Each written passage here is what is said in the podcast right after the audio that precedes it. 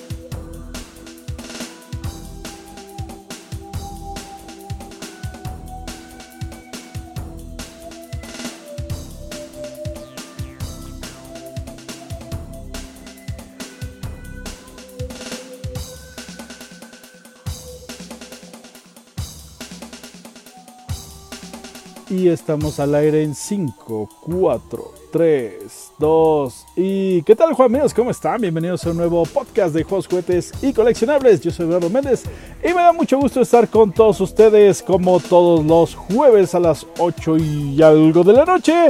Y no estoy solo como siempre, está conmigo Juanma y Omar.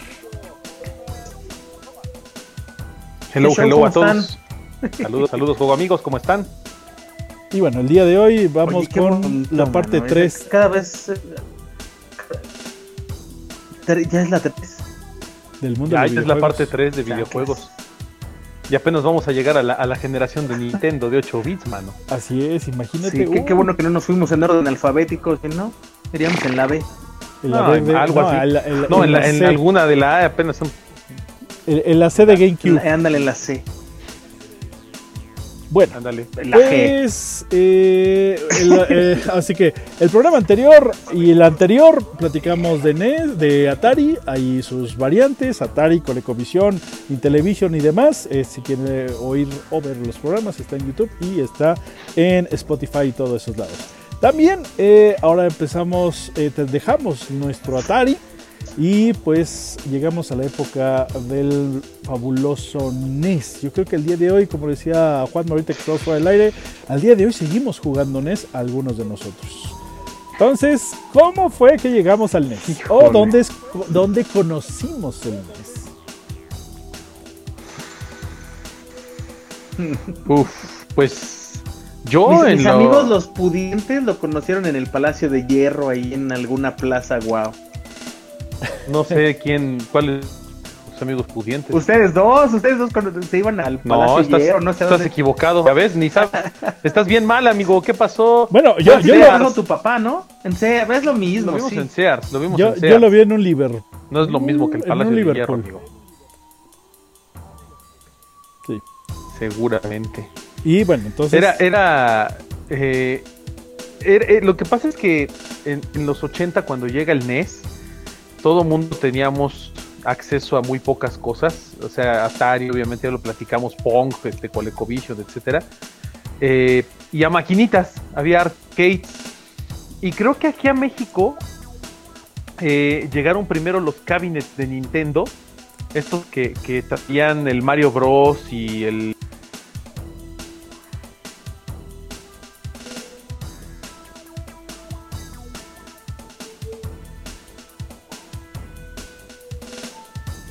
Ya nos fuimos, amigo. ¿Quién sabe No, dónde está no, aquí estamos, aquí estamos. Ahí está. Y ya perdió, ya perdí a, a Omar. A Omar, ya no se oye, Ya perdió Omar. señor Omar Carrasco. Este, estaba platicando muy interesante de los cabinets de NES que llegaron y después lo perdí.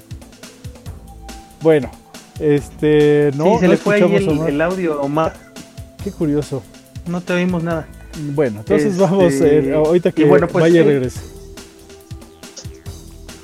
Sí, que, que vaya y regrese. Y sí, tienes razón. Lo, lo primero que llegaron fueron los cabinets, que eran estas maquinitas, ¿no? Que, que le echabas una moneda y podías jugar.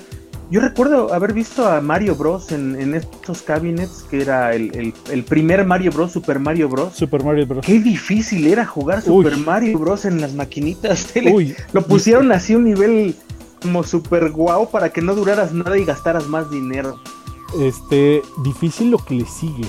No, no, en, bueno, obviamente todo lo que era arcade, todo lo que es arcade, la idea es que sea difícil para que gastes dinero, para que gastes monedas.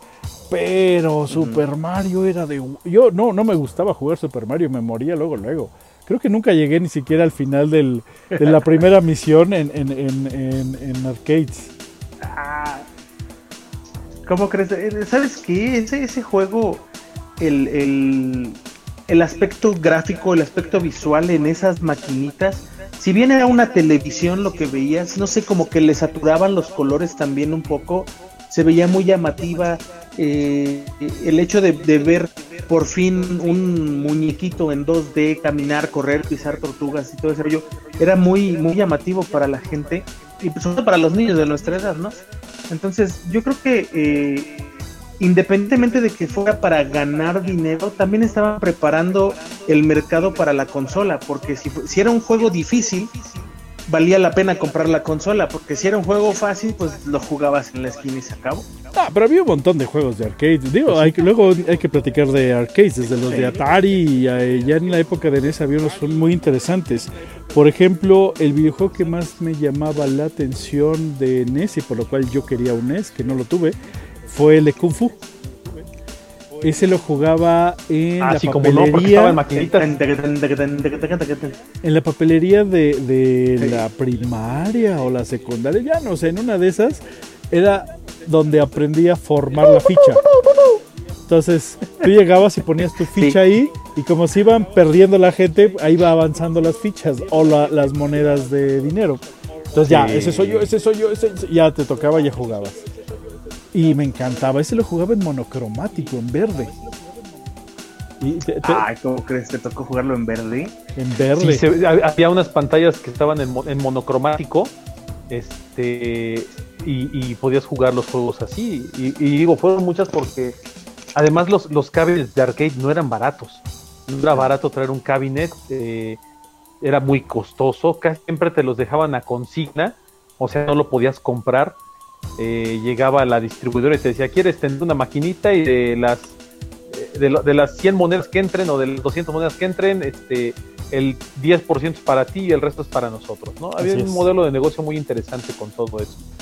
Y eh, curiosamente, curiosamente, la, la consola NES llega a América después del, del, eh, del mediano éxito de Famicom en Japón, porque no, no tuvo un impacto tan grande como esperaban, fue exitoso, pero como empezó a tener fallas porque la consola se, se choqueaba en la, primera versión, Nintendo sacó una segunda consola que fue un Famicom revisado y lanzan en América el NES.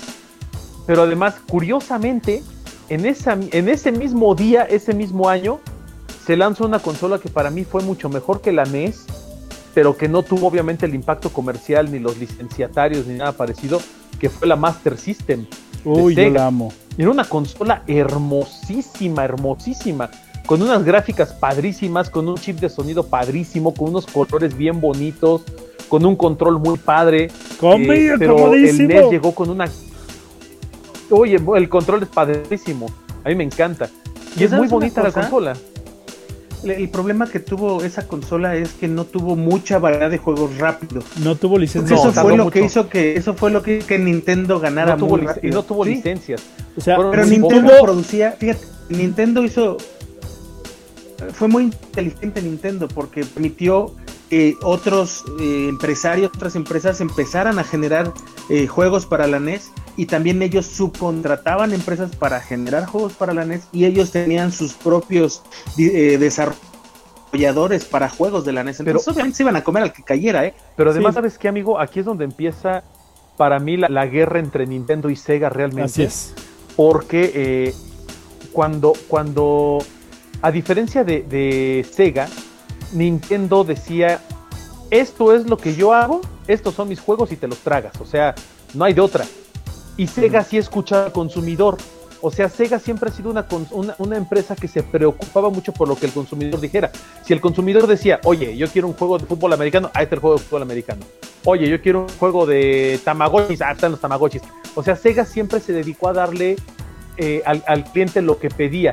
Y justo por eso es que hay muchísimos juegos en Sega que son eh, prácticamente caprichos de la, de la gente. O sea, la gente pedía un juego en específico y Sega se los daba. Y Nintendo no, pero hubo algo en lo cual Nintendo sí mató a Sega, este, que fue el famoso sello de calidad de Nintendo, que bueno, ya sabemos que es relativo hoy en día, pero en aquella época Nintendo te decía, trae un sello de calidad y si trae el Seal of Quality dorado es porque es un juego original avalado por Nintendo y que está chido. Entonces, tú cuando pruebas un juego verificabas que era en la, en la caja el sello dorado de Nintendo y dices, ah, este juego es chido porque Nintendo lo dice.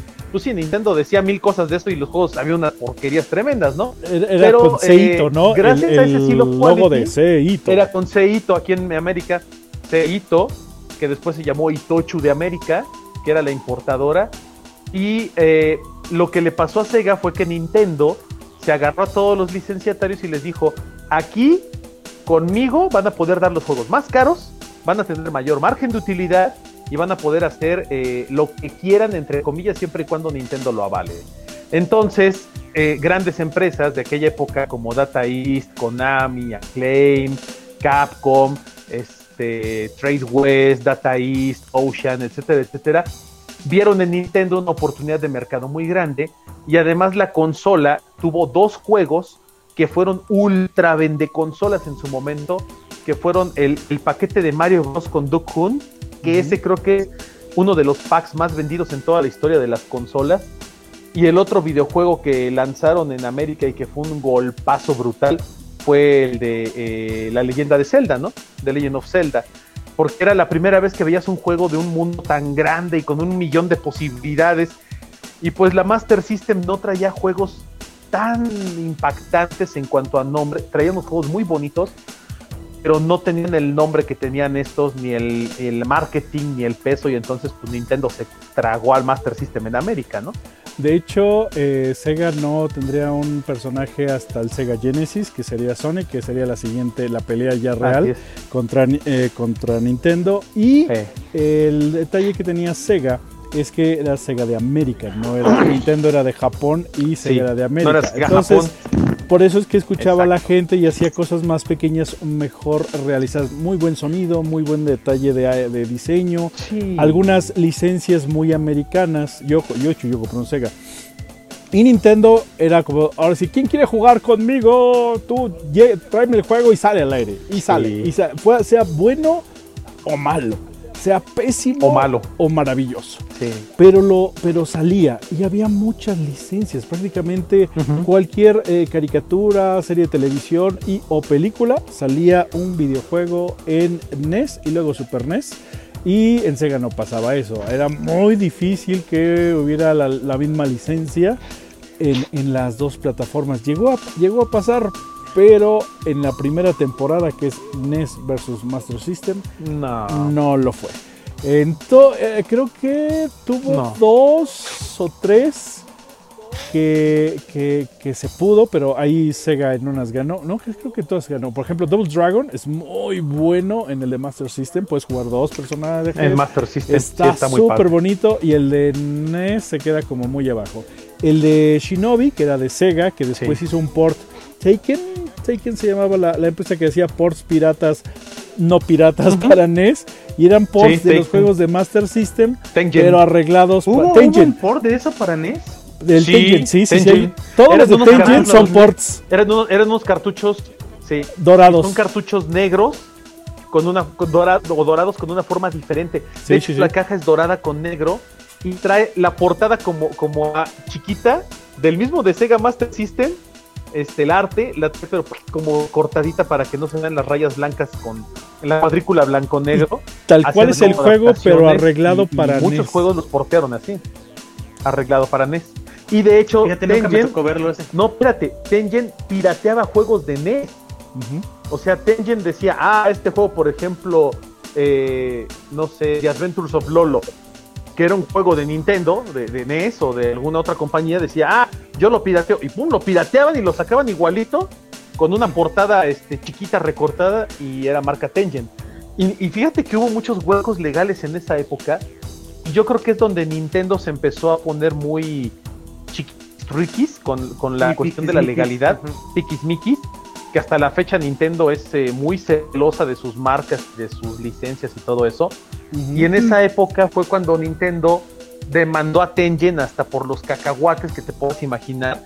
Este Nintendo le gana la demanda a Tengen y los, los sacan del mercado, pero los destruyen. O sea, Nintendo era brutal, era, era impresionante la forma en la que Nintendo ¿Era? destruía la competencia. Todavía, no puedes Hasta la fecha, bueno, es- nada, ¿eh? O sea, No, nada, nada, No, nada, nada. puedes hacer, ¿no? O sea, tú es, es como Disney. O sea, Nintendo es como Disney. Tú pones un Mario en algún lado y, ay, ¿por qué estás usando a Mario, no? ¿Por qué estás usando a Link? O por- Sí, o sea, es muy celosa de sus marcas. Pero algo que sí fue, en lo que fue muy superior Nintendo a Sega, al menos en esa generación de 8 bits de, de NES y de Master System, fue que eh, había, había una había una variedad impresionante de juegos, como bien decía Bernardo, y yo creo que también algo que era era excelente en Nintendo y que, y que te permitía eh, divertirte a lo loco era que tenía juegos muy largos de duración, había juegos que podías rejugar, la rejugabilidad era muy grata y había unos juegos que eran muy retadores, que es algo que comentó Juanma. Eh, los juegos antes, si era juego fácil, decías, "Bah, qué chafa, ¿para qué? ¿No? Ya, dura poquito y ya. Ah, bueno, pues ahí te va el port de, por ejemplo, este Ghosts and Goblins de arcade para Master System, igualito a la maquinita. Ah, sí, pues el de NES es más chafa en imagen, ni gráfica y sonido, pero es 40 veces más difícil, ¿no? Y juego casi imposible de jugar y de terminar, ¿no? Este, y así, así hacía Nintendo juegos o permitía que se hicieran juegos con una dificultad bestial porque a los jugadores nos empezaba a gustar lo hardcore, nos empezaba a gustar que el juego durara y que fuera un reto real, ¿no? me De ahí que en Japón saliera, bien- saliera el, el Mario Bros 2, los levels, que es una... Es, es lo que te iba a decir. una bien masacre, ¿no? hardcore, Bien hardcore Mario 3, o sea, realmente era el hardcore de nosotros en esa época. o sea, Bueno, había, no, había juegos... Hay juegos, que yo, nuestros, hay juegos que yo te aseguro que ni Lalo que acaba de llegar termina. ¿Has jugado NES, Lalo? ¿Qué onda, Lalito? Claro que sí. ¿Cuál es el Claro juego que más sí. difícil? Claro, Eh, Claro que sí. No, mira, yo empecé a jugar, eh, no más rápido, eh, yo empecé a jugar en Atari, en la Atari era de mi papá, yo empecé a jugar como eso de los tres años, entonces, este, obviamente qué nada más le movía al joystick, ¿no? Así de, ah, Le- padre se mueve, pero pues no se hacía nada. Eh, Te daban el control así, amigo. Así, Así, te es el control con el cable suertecito y así, Sí, toma, tómalo. exactamente. Sí, sí, sí, sí. Exactamente. Y ese, Qué padre. exactamente ese. eh, sí. Y luego, pues ya mi papá, so pretexto de que, ay, es que pues, al niño le gustan los videojuegos, se compró un Family. para que Ah, claro. Qué chulada. Es la es para el niño. es la versión mainstream del NES, o sea, no era un producto oficial de Nintendo, pero podía reproducir cassettes eh, bootleg de Nintendo. Es el que compramos en el sí, sí me tianguis. tocó jugar mucho, mucho NES, Sí. claro. Rojo con, rojo con dorado y rojo con blanco. el Fíjate rojo con blanco es el No común. nada más responde como... Rojo con blanco, no era el común. El primero sí. El primero sí. Fíjate que responde mucho, no nada más como a la- al gusto de los jugadores por retos, sino también por la duración que tenían estos videojuegos. Si recuerdan, duran como, tienen como 10 niveles, ¿no? Y realmente no, no, no duran tanto como lo que duran ahora, ¿no? Incluso ahora ya se es más es mal visto que un videojuego dure seis horas, ¿no? Ay, nomás dura seis horas, no, yo no lo quiero. decir, ay, pues antes duraban 20 minutos. pero ¿sabes una cosa, Lalo? Eso era, una, era algo a su favor, pero también jugaba en su contra, porque Nintendo no podías guardar una partida en un cartucho. Entonces eso era una de dos, o lo, o lo jugabas y lo acababas, o lo jugabas y hacías lo que yo, dejabas prendida la NES hasta el otro día podías volver a jugar en pausa, ¿no? Porque si no, no había forma de que continuaras. Y si ya ibas a la mitad, imagínate de, no sé, de un Ninja Gaiden, que es el juego más difícil del NES, eh, de plano, ¿qué vas a hacer a la mitad? ¿Lo pagas y te vas? Claro, no, pues no de puede. Hecho, pero, pero, fíjate, eh, Juanma, que, que ahorita están comentando algo. Es que te, tengo Oh, dale, un dale, delay Verdi, de venga. dos segundos de todo el mundo. Este. Ay, Sí, estoy ya me, me voló todo esto. Eh, sí, actualmente lo que dice Lalo es cierto. eh, y lo sacaban en, un- en una noche los videojuegos. En esa época, como no había con lo que decía Juanma de que no había salvados, porque ahora hay salvados, llegas al salvado. Es más, cuando el 3 cuando el Xbox ya había salvados, pero tenías que llegar hasta bien lejos. Actualmente salvas cada 5 minutos, casi casi. Pero en esa época no. Cuando lo llegabas a descifrar el juego y pues dominar, como se dice, pues realmente en media hora oh, lo terminabas. Pero de llegar a dominar un juego, podías tardarte hasta un año o dos. Depende cuántos juegos tuvieras. Sí. Si nomás tenías uno, hasta tres, cuatro meses en irlo dominando pasar el primer nivel, el segundo nivel, y va otra vez, primer nivel, segundo nivel, ya lo pasé, ahora el tercero, y otra vez, vas para atrás, y, el- y vas para atrás. De hecho, en Sega siempre eran cuatro niveles, en, en la, la media de Sega eran cuatro niveles, entonces ya sabía, ya es el nivel 4, ya es el último, Eh, pero es pasar y vas para atrás, ahí, y vas para atrás, porque solo tenías de 3 a 4 vidas, y las vidas se te iban muy rápido, entonces dur- duraban años esos juegos porque te retaban a que, ah, qué tonto. Era ese salto, ah, qué tonto, ah, me, me pegó tal cosa, ah, es que no me agaché, ah, es que no salté bien, ah, fue mi culpa, y va de nuez, y hasta que llegues a ese momento la vuelves a regar y dice, que no salté bien, a ver, tengo que sal- a ver, y ahí estás toda la noche pensando en el salto, es que si me pongo acá, y si, sí, a fuerzas, cuando dispare yo salto, y entonces lo prendes y, no, no, no era así otra vez, eh, entonces, ¿qué? Y entonces empiezas a analizar y tardabas mucho tiempo en terminar esos juegos o no los terminabas, simplemente ya no podías y lo ibas y lo cambiabas. Pero en- se volvía mecánico. Sí, Se volvía mecánico, sí, se volvía memoria, memoria meca- muscular. Es memoria sí, sí. muscular, bien cañón. Sí, cañón, cañón, cañón. Además- de hecho, fíjate que es como la bicicleta, ¿no? Sí, sí, sí. sí una vez que lo y no juegas se olvida jamás. Sí. Además que no contábamos con ayudas externas, ¿no? No. O sea, Eh. ahora, ay, no puedo pasar aquí. YouTube, ¿cómo paso nivel misión tal? Antes no, antes era tu primo más grande que a lo mejor ya lo había acabado. El vecinito. eh, el vecino, el que tenía todos los juegos de NES, el señor del tianguis al que le compraba su Sí. cartucho. Oiga, Don, no puedo pasar aquí. Ah, bien fácil, hijo. Y te lo pasaba, ¿no? Y bueno, te lo pasaba en su puesto. Tú tenías que replicarlo en tu cartucho, ¿no? Entonces sí era así como que, eh, muy pocas fuentes como para poder continuar y enlazar el progreso. Está, ¿sí? Te, ibas al diferente. a ver las Pero revistas salió- este, importadas donde estaban los mapas completas. claro. Y es de, ah, claro, tenía que hacer esto. Uy. Sí, Sí, claro. igual Club Nintendo, como dice Lalo, Club Nintendo ya después empezaba a dar tips y, y a decirte cómo pasar ciertos jefes, que también eran muy inteligentes porque no te decían exactamente cómo, sino te decían, aquí podrías hacer esto o esto o otro, y como que te daban el chance de también intentarle. Después ya hubo revistas como más especializadas, a lo mejor había una española, Omar se ha de acordar cómo se llamaba, Super este, tips. que es así, te daba los tips así de. o sea, gracias, super tips. Brincabas aquí. Yo estaba con hacías consolas. acá. Que era Hobby una de las más también. importantes de allá, era de las más fuertes. Hobby consola, sí es. Ese Sí, fue la más verdad es que popular cuando el SNES. revistas. El SNES y el Sega y el Turbo Sí, de hecho. y todo eso. Cu- Cuando el NES, cuando el NES no había tantas revistas, había No. muy poca información y había nada. menos acceso. De hecho, lo más que lo más que tenías era el librito que le decíamos que era el book, el manual, es El booklet. eh, el booklet. Pero Fíjate que el, el NES tuvo varias etapas bien interesantes. La primera creo que es de las más aburridas, pero de las más nostálgicas, donde había juegos como el tipo de Donkey Kong, Circus Charlie, Ah, este, qué buen juego. el Popeye, por ejemplo. Ah, eran juegos, eran juegos heredados de Atari en cuanto a sus mecánicas, porque el, el objetivo era hacer puntitos. Y el objetivo era ir avanzando en los niveles haciendo puntitos, ¿no? Eh, pero cuando ves un juego, por, por eso ponía el ejemplo, cuando ves un juego como Mario Bros. O como The Legend of Zelda, que ya tienen una historia, que hay una trama, que hay un avance del personaje, y que hay poderes y que hay un montón de cosas, dices, wow, esto es increíble, ¿no?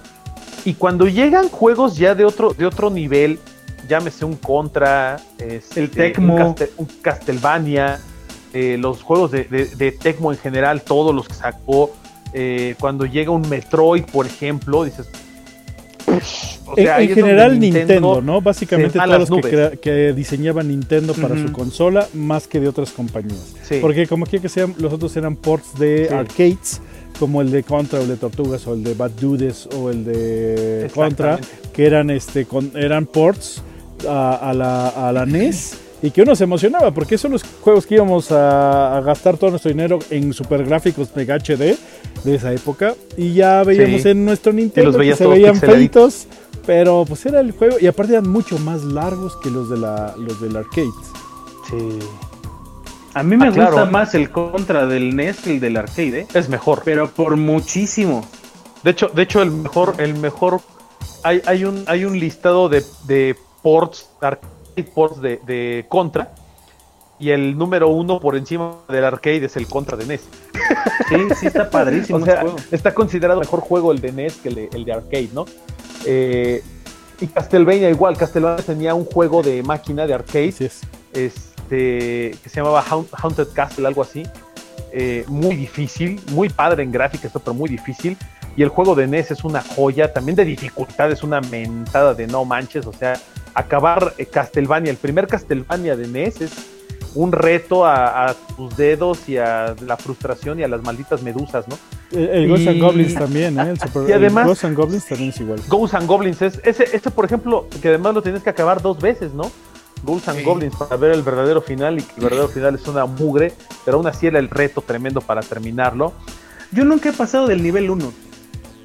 Ah, si el nivel 1 está re fácil, amigo. Nunca, Lo- lo- nunca he podido lo- pasar el nivel 1. No, lo espantoso es cuando empiezan a salir las salchichitas que vuelan. dicen, "Wiu, wiu". Ay, y los diablos, los, los, los Firebrands, ya ahí valió. Y, Sí, y- son y- horribles. y- y- y tienes el arma que no debes de agarrar. No, tengo el arma chafa. No, no, no, dame, cambia de arma, cambia de arma. Te mueres con la Sí, misma porque- arma y dices, no, déjame cambiar el- de arma. El, el- el tip de maestros es, ah, eh, desde el primer nivel tienes que agarrar la daga y con esa llevártela todo el juego. Si cambias de arma ya valiste chetos en Ghosts and Goblins de, de NES. Tiene que estar la daga forzosamente. Y al final tienes que cambiar la daga por una como un escudo, que es como una Biblia con una cruz, porque es, es la única arma con la que puedes matar al demonio. Pero es una majadería poder terminar ese juego. Yo Todos, todos son Jamás una lo he podido todos, acabar, Todos, es una todos, realidad. todos. Lo tengo en el, en- lo tengo en el Play 4. Está una versión como retro que puedes descargar a la consola desde la tienda. Y ni ahí lo he podido terminar. O sea, y de repente me Todos son difíciles. que digo, no, todos ya, son difíciles. Y, lo- y mejor lo dejo. Es como Mega Man. Sí. Es como jugar Mega Man. Neta, No, y- Mega y- Man es. Mega Man, no Paz, cállate. Mega Man, no manches. Y se ve tan sencillito, ¿no? Al principio. Tan obvio. Te dices, ay, ay. Y Y fíjate que no pasas de un nivel y dices, ya, no puedo con esta cosa. Y ya le sigues otra vez. Pero es muy, muy difícil. Ve- ¿Ves los, los villanos que tan el X? primero no Sí. Turu, turu. además que el primero no podías barrerte. No, O sea, no había podías- dash. No. No había dash, no había un montón de cosas que no tenía, era muy simple, a diferencia de las después de las versiones que salieron después. Entonces sí está medio cañón. Pero además, fíjate que para mí, por ejemplo, Mega Man fue uno de los primeros juegos eh, en, en- con, todas sus secuelas que, que me obsesionó. Porque cuando jugué el primer Mega Man dije, wow, qué padre está este juego. Y yo lo jugaba, había una maquinita allá por el trabajo de mi papá, este, en la, colonia Moctezuma, segunda sección, Ciudad de México. muy cerca del aeropuerto, había un- un- una tiendita que tenía maquinitas. Y yo me acuerdo que mi papá nos daba a mi hermano y a mí moneditas ahí morraya, váyanse a jugar un rato a las maquinitas. Y estaba el Mega Man 1 de NES en esa maquinita. Y, me acuerdo mucho de, estarle disparando a la pared a las cositas esas verdes que se abrían y se cerraban. Y dije, wow, si esto lo tuviera yo en mis manos para jugar todo el día sería el niño más feliz del mundo. y cuando mi papá nos compra el NES, que nos lo trae de Estados Unidos, y me doy cuenta de que ese juego estaba en el NES, efectivamente no dejaba yo de jugar Mega Man. Ese juego sí me lo acabé, eh, sí me volví muy bueno jugando Mega Man. Y luego me, me seguí con todos los demás que fueron saliendo, con Mega Man 2, Mega Man 3, Mega Man 4, o sea, sí me volví muy fanático de Mega Man en aquella época.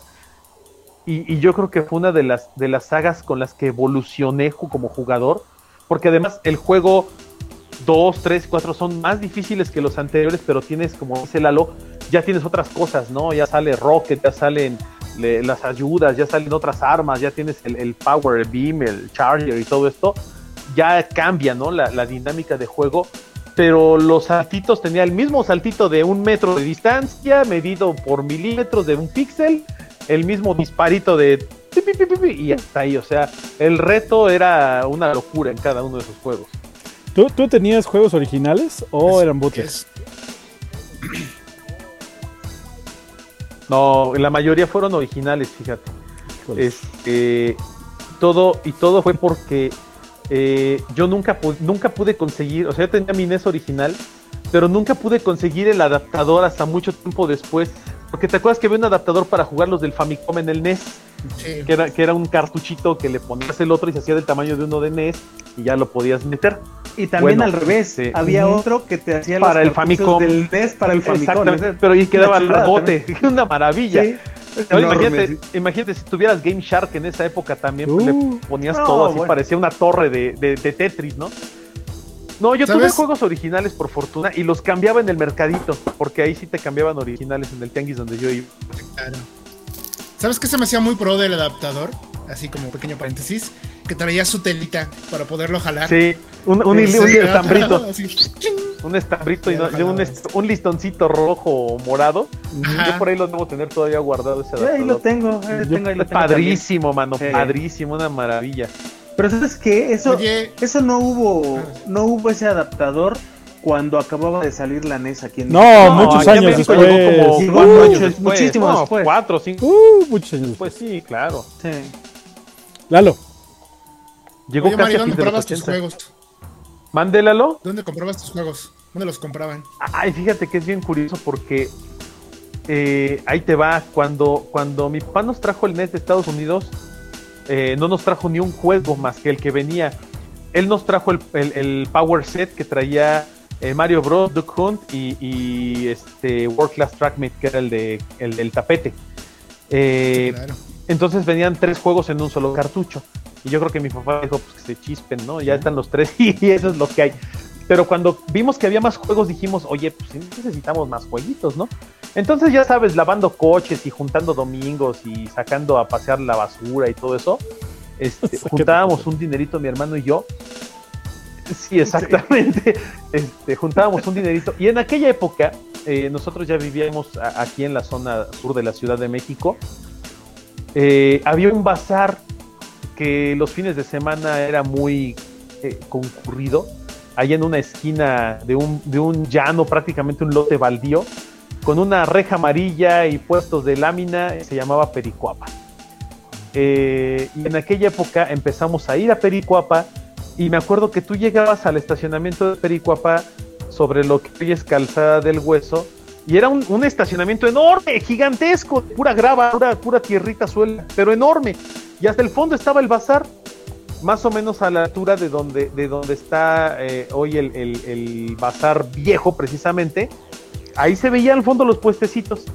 Este, y había un, un local, el, el local mero en medio decía Nintendo, así en letras grandotas, en un letrero luminoso muy bonito, que nunca encendían.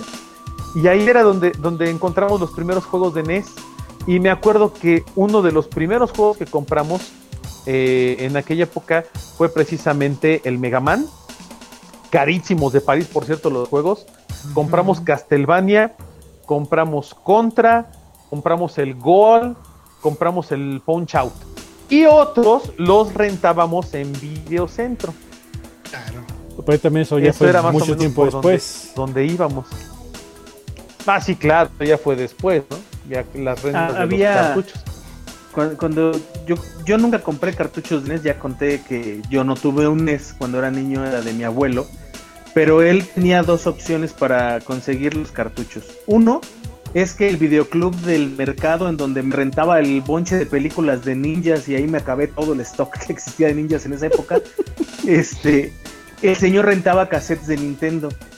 Entonces, eh, pues eso era como la más maravillosa cosa que podía pasar los fines de semana porque me decía, Wow. acompáñame, vamos al videoclub. Ya cuando decía eso yo sabía Uf. que iba a rentar un juego y era así como de, ok, a ver cuáles hay, porque además había muchos niños que rentaban los cartuchos, entonces que saber no, que, que, que estaba. Era un volado encontrar un buen cartucho, porque a lo mejor iba y encontraba un, un, un, este, pues no sé, el Punch Out primero, que, que era el, el wow, y la otra era así como de sí, encontré nada más el, el de. Sí, el Tetris, ¿no? Que. X. Pero- el Otelo. El Otelo era El malísimo este juego. El Otelo es el peor. Y este. O uno Y ahí lo rentaba, ¿no? El de ajedrez es muy bueno, amigo. El- el- El ese de ajedrez de Nintendo, el. Chess Master es buenísimo. Está muy padre. Y la otra es que me llevaban a Walmart. Bueno, íbamos a Walmart, que en ese entonces no era Walmart Tepeyac. ¿Era Urrera? sino- No, era un gran bazar Tepeyac. El super, quién sabe qué super era. Ah, Mira. Porque no era Walmart, no era Aurrera, no era Gigante, no era ninguno.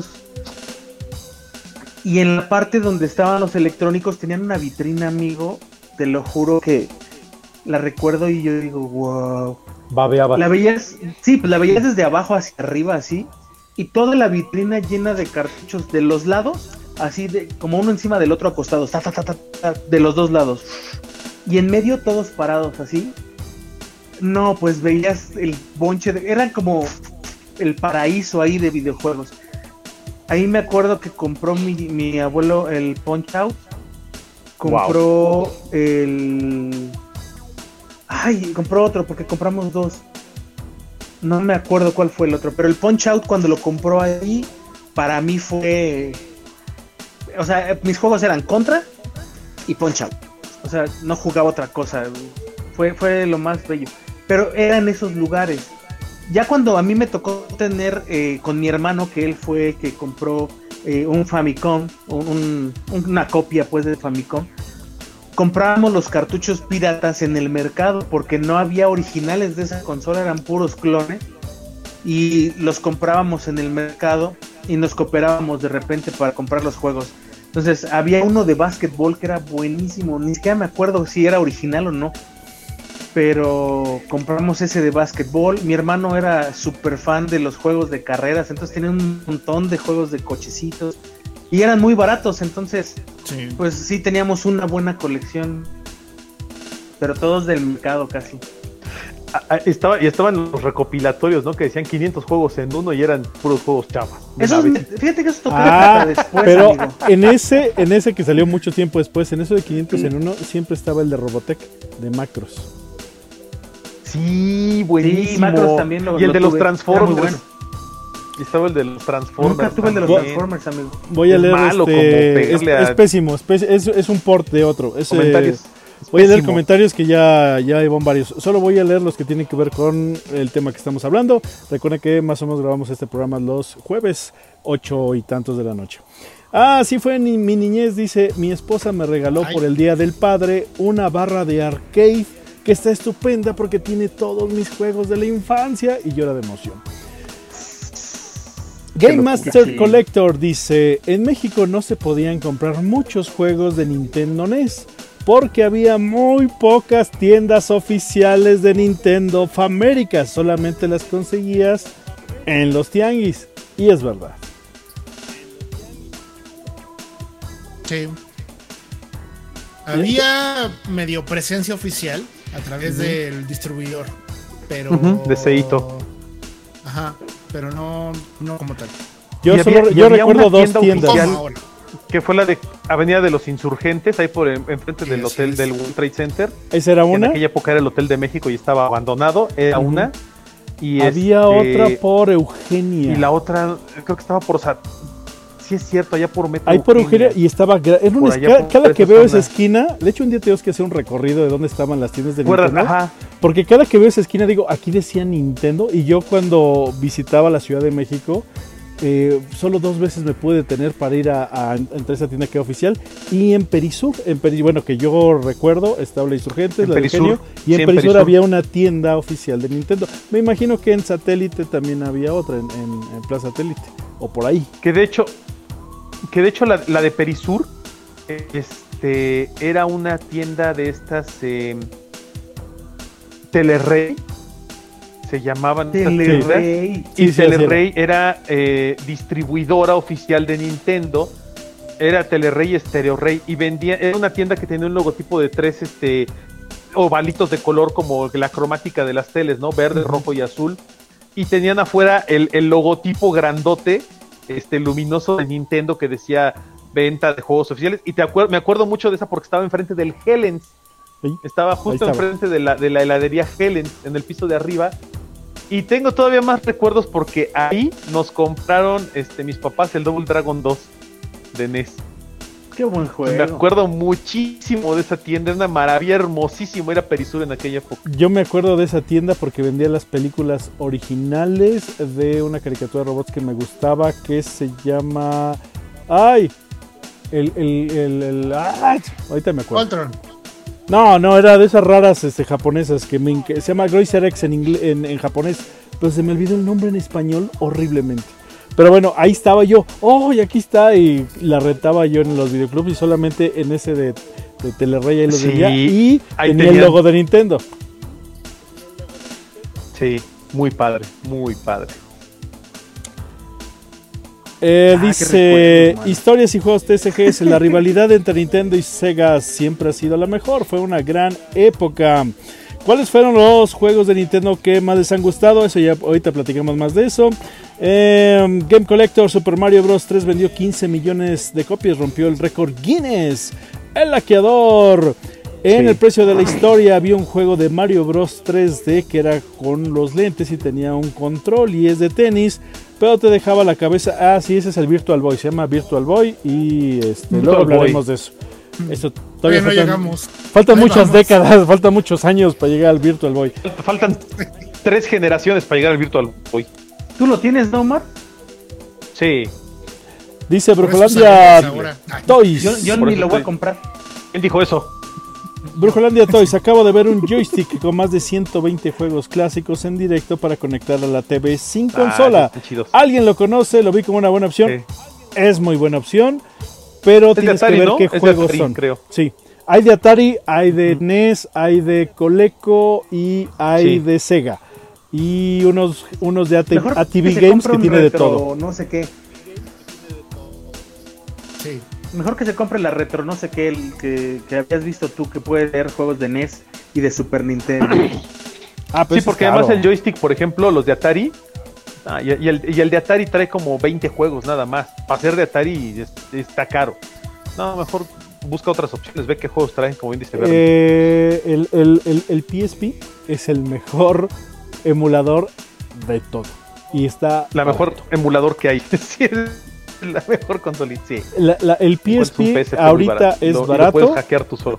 y lo hackeas o tú solo o en la persona que lo y te puede poner todos los juegos de NES, de Sega, de Eh. Nintendo, de Super Nintendo, de Game Boy Advance, Game Boy De Color, PlayStation 1. PlayStation 1. Es una belleza, es la mejor consola mini que existe en el mundo. Pero bueno, este sigo leyendo. ¿Cuál? ¿El Play 1? No, el, El- PSP. Ah, yo dije no, el Play 1 no. Dice Game Master, el mercado de Nintendo estaba destinado a los juegos para niños de estrategia divertidos y sin violencia brutal y unía a las familias para jugar inclusive quedó plasmado en la caja de la consola. Dice el Cuchitril Gaming, el más difícil es Ghosts and Goblins, eso está bien difícil. Camilo Figueroa, gracias Nintendo por pensar en nosotros latinos y darnos Doki Doki Panic por Mario Bros 2. Doki Mano coleccionista. Mario Bros. Dice- 2.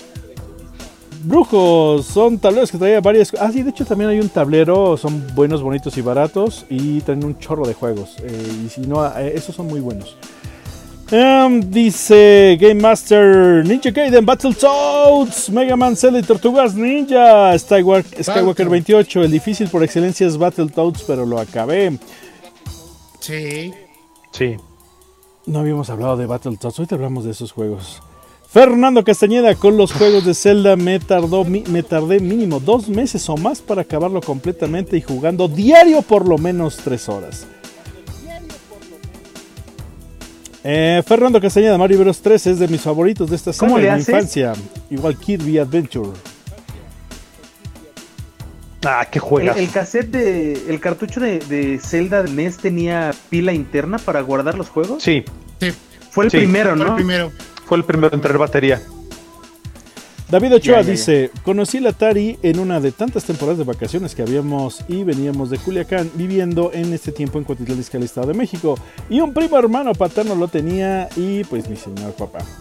Eh, saludos a Manzanillo, dice David Ochoa. Y hay más grandes, íbamos a jugar a establecimientos que tenían máquinas arcade que funcionaban con chispas. Recuerdo las maquinitas, luego platicaremos de nuestra época en las maquinitas con mucho más dedicación. David Ochoa, estoy hablando de mis años de secundaria. En el último año viví por allá entre el 89 y el 91 y recuerdo ir con mis cuates a las arcades. Saluditos a todos los que nos están platicando. Dice por acá.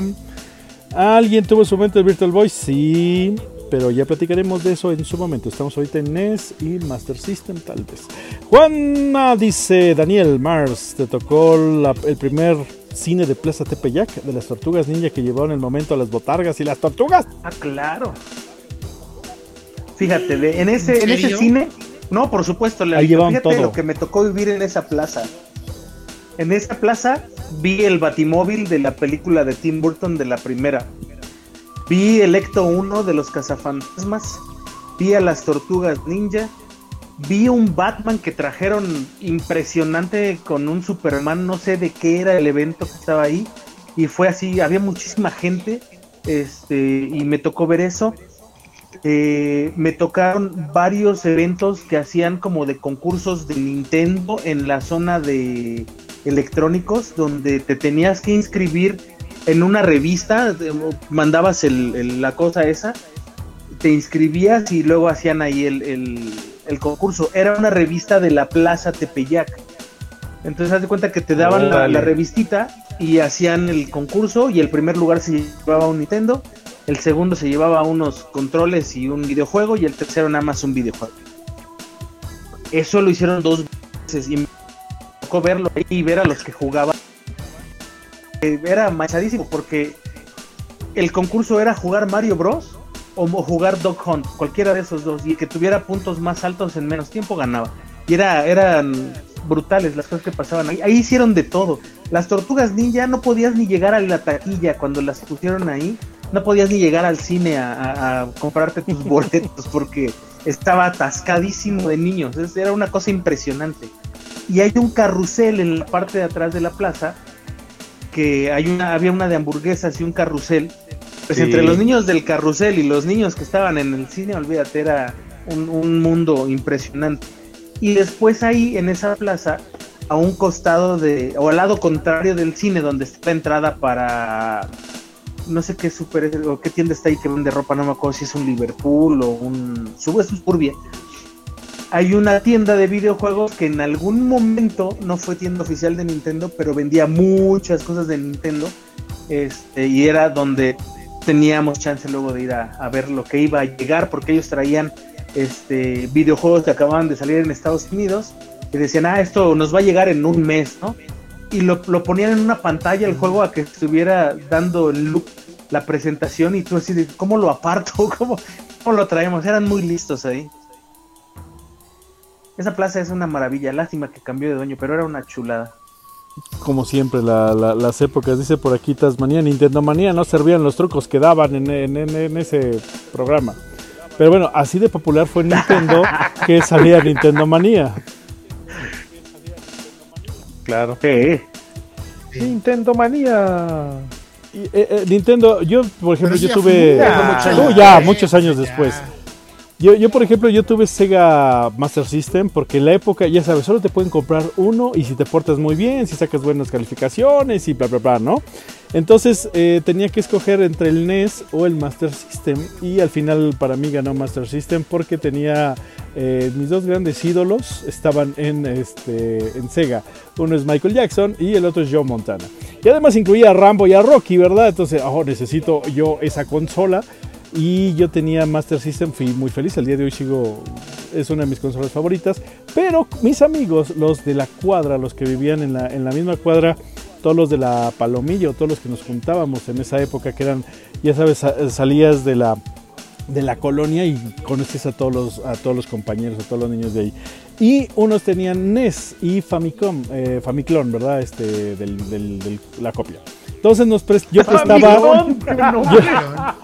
yo, yo, prestaba mi Master System y me prestaban por un fin de semana o una semana el NES con juegos. Entonces así fue como jugué Tortugas Ninja, Contra, eh, los Mario, obviamente Mario Bros 2 lo terminé, Mario Bros 3 el día de hoy mi juego favorito de, de, toda la época, está en mi top 10 de los mejores juegos que he jugado en mi vida. Y así entonces nos prestábamos los juegos y, así es como yo podía jugar NES y los clones, porque cuando de repente, oh, 100 juegos, y estaba el de Macros, y no, no salíamos porque Robotech se puso de moda por ahí de mediados de los 80s. Y era, oh, es el juego de Robotech. Y la, salía la canción que no sabíamos que ese tema era de Super Dimensional Fortress porque en eh, Robotech pues, cambiaron toda la música. Y hasta después dice, un momento, ese, te ese tema eres el Super Dimensional Fortress. Pero bueno, Lalo. Lo padrísimo es que podías transformar el avioncito y bajarle las piernitas y luego hacerlo robot y era así como, oh, era, era la onda jugar ese juego. Muy divertido, muy sí. divertido Robotech. Pero, pero yo creo que lo, lo, más bonito que nos dejó la, la, generación del NES, podríamos hablar, yo creo que mil programas acerca de, de, esa generación. Yo creo que lo más bonito fue que sí fue un parteaguas en la época de los videojuegos. Eh, el NES llega a, a, Estados Unidos justo cuando está la peor crisis en la historia de videojuegos a nivel mundial. Atari está quebrada después del juego de E.T.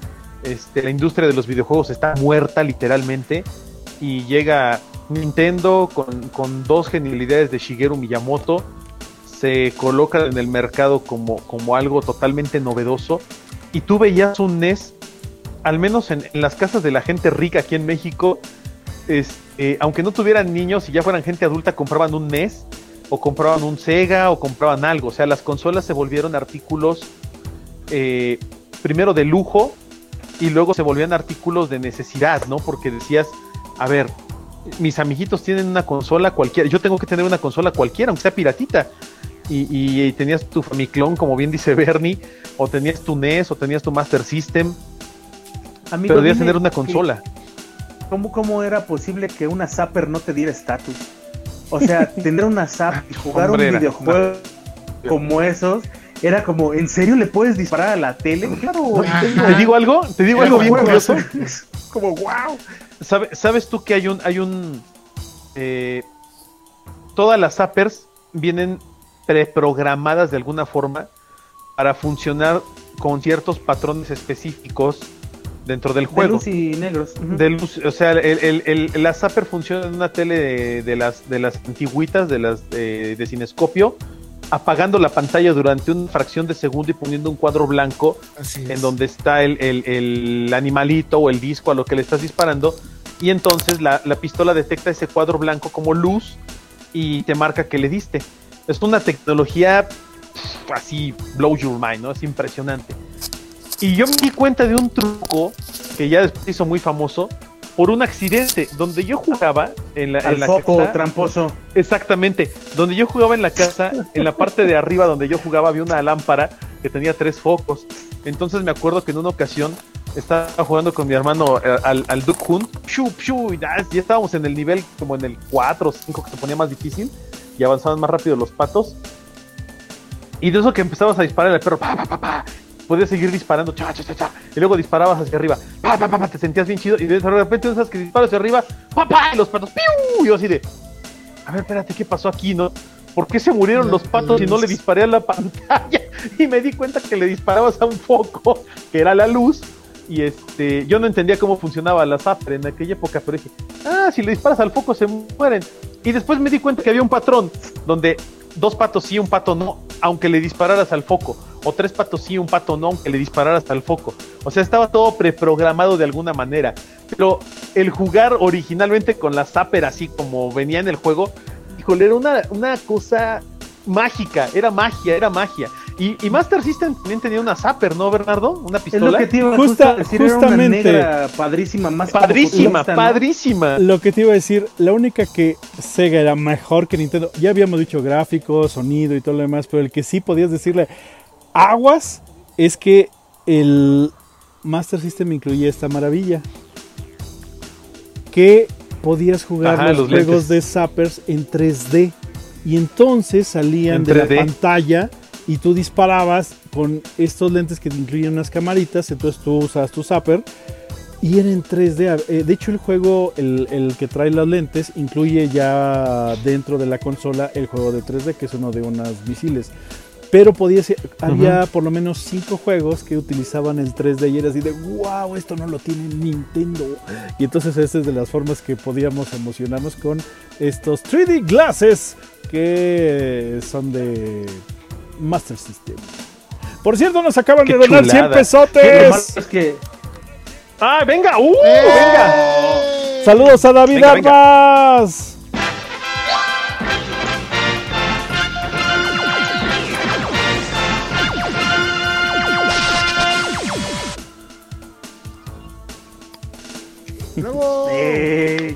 Gracias Super, Dave. gracias, muchas gracias.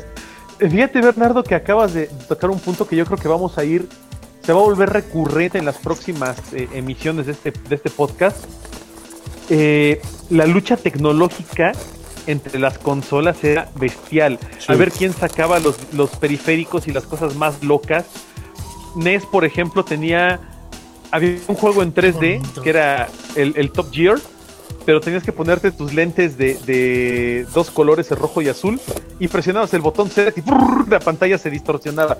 Pero esos lentes de Sega eran una maravilla, hermosísimos, y Sega siempre innovó tecnológicamente, siempre estuvo, creo yo, eh, de alguna forma un paso adelante de, de todas las, la- las empresas.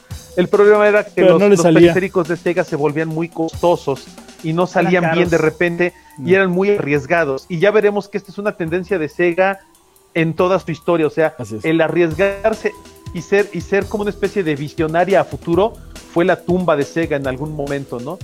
Eh, y Nintendo siempre fue como un poquito más mesurada hasta que de repente volvió loca con otras cosas, ¿no? Hasta que pero- se Power Glove. No, ese Bueno, el eh, Power no, Glove no Power fue de Glove, eh, Nintendo, el Power Glove fue de Mattel, Sí, güey, pero es fue de Mattel, accesorio, pero, pues. pero fue un accesorio licenciado por Nintendo, pero había un montón, estaba el Rolling Rocker, por ejemplo, que era una esfera como de goma, donde tú te parabas y supuestamente era el pad de Nintendo, una porquería que no servía para el nada. robot que también Eh, era una cosa. estaba el, el, el- Bueno, empezó el con robot, el robot, que no sirvió para nada tampoco. Rob the Robot. Este, que nada más había dos juegos, además, un periférico que era Nada más carísimo. dos juegos. Y nada más estaba el Gyromite y el Stack Up, ¿no? O sea, nada más dos juegos. Qué raro, al día de hoy sigue Este, pasando lo ahora, mismo. ahora el robot lo tienes por colección, ¿no? Sí, De ¿Qué hecho, pasó con el Kinect, por ejemplo, no? ¿Cuántos juegos hay para Kinect? O para el, o para el PlayStation VR, ¿no? Para el un, un VR, me periférico voy de más al 8 mil pesos que nada más tiene tres juegos. Para el VR que tiene tres juegos que valen la pena, el Resident Evil y algún otro, ¿no? Pero es, es, es una... Esto de los periféricos se va a volver una, una nota constante de aquí al futuro en lo que vamos hablando de las consolas, ¿eh? sí. Y el NES tuvo mil... el- había un teclado, un, un piano para el NES que era una porquería también. Claro que sí, sí, es Este. Había, había una computadora también, había, puta, o sea, había mil cosas para Nintendo en aquella época. Y de las 20 mil cosas que salieron, dos servían. sí. El, el Power Glove no servía para nada. Era una mugre Era un control en, en la cosa esta. ¿eh? No, se veía muy bonito bien. nada más. No servía para nada. Más bien la bronca es que no se mantuvieron, ¿no? O sea, porque Sí. servían para los dos juegos o los tres, pero ya después de ahí ya No había nada más. No, nadie los aprovechaba. La, la Zapper, ¿cuántos juegos tuvo la Zapper de Nintendo? O sea, tuvo el Duck Hunt, que traía dos juegos, que era el Duck Hunt y el de los discos. El, el, el ¿cómo se llama? Sally. Hogan no, Sally, ese. no era Gun Smoke, se llamaba este. No era Hogan Sally, sí. Hogan Sally, que era el de los, el del que le disparabas en el callejón. Eh, el otro que era el de los vaqueros, precisamente que es el que juega este Marty McFly. Eh, esos eran esos Y ya, para de tres. contar. Son cuatro. Estaba el Bayo, The Adventures of Bayo Billy, que podías jugar también con a- algunas escenas con el Zapper. Había uno de guerra también que podías jugar con la Zapper, muy malo por cierto. Y algunos otros así medio bleh, que nadie pelaba. O sea, que tú digas, wow, salieron 100 juegos, nada, manches, no hay ni, yo creo que ni 20 juegos para la Zapper. Y si hay más, pues quién sé cuáles sean. A lo mejor tal lo sabe, pero no sé, no sé cuántos juegos había para Zapper. Ahí está investigando el Sí, buen Lalo sí. cuántos juegos hubo para la Zapper. Y ahorita nos dice, hay 224. ¿Qué? ¿Por qué nunca los vi? ¿Por qué nunca los jugué? Pero también tampoco para Sega hubo juegos para la Zapper, no hubo No, tantos, igual. Pues aunque Eh, muy pocos. salieron, Como cinco. había buena igual, tecnología. Muy poquitos, sí, muy poquitos. Sí, y para el 3D muy menos, para el 3D creo que ¿Quieres teníamos saber el cuatro juegos. ¿Cuántos, ¿qué- Lalo? ¿Cuántos? 24. Ahí está, ya ves. Técnicamente 24. 24 juegos. Porque 1, 2, 3, 4, 5, 6, 7, 8 no están licenciados. O sea, puede que funcione, puede que no. Ok. Eh, bueno. Dice Skywalker es justo, 28. ¿no? El chaleco de Interactor, que era para que sentir los, los disparos y no servía para nada. Ah, está bien bueno. Estaba No, una locura. sí, Yo lo, yo lo, yo lo tuve, yo lo tuve y, y- y me deshice de él porque, este, pues no me acuerdo, creo que lo cambié, lo cambié, no para nada. no, lo cambié por otra cosa, lo cambié por algo, no me acuerdo por qué lo cambié, pero sí lo cambié por algo que valió la pena. Era bonito. pero estaba era padre. Y había, y también un- un- unos, había también un, había unos lentes, ¿no? También para ponerte los que traían la tele y que, y que podías jugar en estos lentes, es una- Sí, un visor, pero una cosa horrible que te destrozaba el cuello. No me acuerdo cómo No, y se además llama, tenías la una imagen locura. aquí. Yo me Sí, acuerdo claro, de los lentes, la- pero la hasta el PlayStation, enorme, hasta pero- el Saturn. No, sí hubo, sí hubo en el NES todavía. para NES. no si hubo. El el NES. Chaleco, Era el caro. Aura, Bueno, el Aura Interactor era para, salió creo que más bien para el Super NES, ¿no? Para el Si NES, ¿no? Pero- El tapete del NES NES. también fue. Ay, ese tan bonito que era Sí, el para el tapete Super del NES y el. Sega y- Genesis. Y no. Ah, pero Era horrible, nunca servía. No, sí servía. Sí servía. Sí, Pues, yo jugaba al Yo, World yo jugaba con mi amigo, con, con el el de las Olimpiadas vecino y y, ya. ju- Sí. y ya, pero nada más de carreritas. Eh, Y el otro era uno. Un juego. No, y el otro era. Volteabas el tapete y llevaba un juego de baile. De ballet. No. Y creo que salió otro igual como. de- Sí. y Estaba de. Se llamaba Dance Academy o algo así. Y era un juego de pet. Porque el, el tapete lo volteaba y traía otros pads diferentes en la parte Sí. de abajo. eh, Era Barbie. Ballerina se llamaba. una cosa así. Y creo que nada más salieron esos dos o tres juegos para, para el tapete de Nintendo, no hubo más. Y era caro, o sea, comprarlo por No, aparte sí, del no, era de la carísimo. Aparte consola era era caro. muy caro, muy caro. Pues el, el- el paquete era caro. Yo me acuerdo que mi papá nos lo compró porque nos dijo prácticamente esto es regalo de cumpleaños, Navidad, fin de año, Año Nuevo, Reyes, este Santa Claus, cumpleaños, Hanukkah, Bar, Mit- Bar Mitzvah y lo que te les ocurra, ¿no? sí, era, Pero era ese juego era muy divertido. El juego sí, claro. es muy divertido. Eh, jugar era muy padre jugarlo con, con Y alguien. más. Nintendo repitió la receta con el Wii, más adelante hablaremos de eso, pero periféricos a tirar a la basura, o sea, Ya, ya plásticos, platicaremos y de eso. plásticos, los del Wii. Y con el, y con el, y ya con el Game Boy. pero le gustó hacerlo, ¿no? y- Pero y es con que el ese, Game ese Boy fue y más, ese fue los- más este, las terceras las compañías. consolas. Sí, más los third party. Sí. Pero bueno, Que con, vámonos. el, Super- con el Super NES no Nintendo hubo dejaba. tantísimos periféricos. Uh, Ah, que no ay, servían. no. Ay, se acabó rápido. Bueno, viene la segunda parte, ¿no? De esto, del NES. Sí, no, pues este, este- a todavía falta. Se llama NES y sus que- periféricos. En esta misma época entró el este la Commodore 64. Teníamos NES, Master System y Commodore 64 Sí. peleando en la misma en la misma época. Y se pone muy interesante esta batalla de videojuegos y de lo que empieza la guerra que después sería bien buena cuando la época del Genesis versus el SNES. Pero vámonos. La guerra de consolas. Sí, se puso bien bueno eso. Para aquellos que quieran dale. saber el, el juego de Omar, que decía de baile, es Dance Aerobics. Ese Dance Aerobics, Aerobics. gracias. malo como la carne de puerco en ayunas. Malísimo, bueno, ya hablaremos de nuestros juegos Factor Chal y nuestros juegos favoritos. y Ay, sí, todos los que tengan la marca Taito. Todos los que sean. LJN son Ay, malos. pésimos. Son malísimos. Son, todo lo que tenga el arco iris es la muerte. Es, es el arco iris del, del infierno, mano. Pero bueno, vamos a dejarlos a la próxima semana. Es el Rainbow to, Hell- Rainbow to Hell. Mejores y peores juegos la próxima semana, ¿va? Ya, pues, de. NES y ya lo, en la interacción Uy, con va a estar el- tremendo, no manches. Vámonos. Me late, me parece excelente. Va a estar bueno. Ah, Cuídense. Estuvimos con ustedes, sus amigos. amigos. Gracias por estar. Yo soy Juanma, nos vemos la próxima. Soy Omar. Soy Lalo. Bye. Soy Bernardo Méndez y nos vemos en el próximo podcast de Juegos Juguetes y Coleccionables. Recuerden, pueden descargarlo en eh, Spotify o también en YouTube. Estamos en vivo más o menos los jueves a las 8 y tantos de la noche. Y nos vemos en la próxima. Esto que es el podcast de Juegos Juguetes y Coleccionables. Bye.